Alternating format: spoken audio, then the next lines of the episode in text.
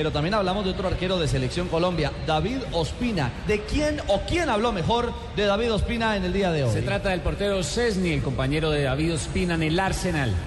Eh, las declaraciones las hizo un diario de su país, el polaco, que habló de Ospina, diciendo que no creo que sea mi amigo como lo era Fabianski, el portero que ahora está en el Swansea, y que pues Ospina es un gran portero que merece jugar, pero que él no cree que haya llegado al equipo para estar en el banco y aplaudirlo a él.